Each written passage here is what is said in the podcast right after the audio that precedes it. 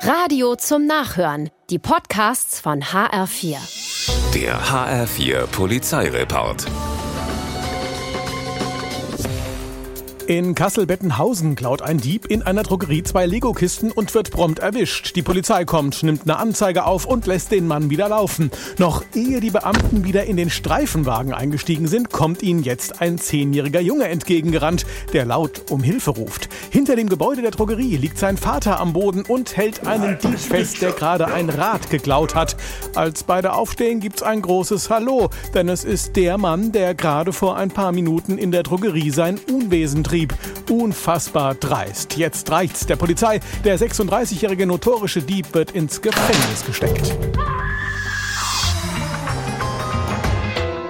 In Oberursel kommt eine junge Frau in eine Tankstelle. Sie zückt an der Kasse ein Messer und verlangt das Bargeld. Raubüberfall. Die Kassiererin will aber nichts rausrücken. Und dann kommen auch noch Kunden rein, die die Polizei rufen. Die Räuberin steht immer noch mit ihrem Messer an der Kasse, wird nun aber von allen Seiten bequatscht, den Überfall besser abzubrechen.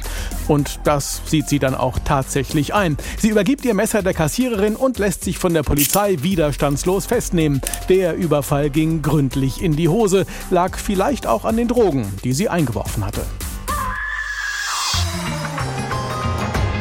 Wenn du was auf dem Kerbholz hast und eine Streife siehst, was solltest du auf keinen Fall machen? Genau, wegrennen. Das fällt nämlich auf. Genau das hat aber ein 29-Jähriger in Darmstadt gemacht, als er mit dem Fahrrad eine Streife erblickt. Das weckt natürlich den Jagdinstinkt und so ist der Mann schnell eingeholt. Kontrolle. Jetzt kommt raus, der Mann hat Diebesgut im Rucksack, ein Messer und er ist kein Unbekannter. Das ergibt die Abfrage im Polizeicomputer. Demnach soll er für etliche Kelleraufbrüche im Raum Darmstadt verantwortlich sein.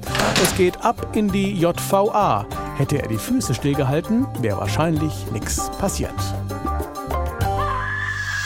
Der HR4 Polizeireport mit Sascha Lapp. Auch als Podcast und auf hr4.de.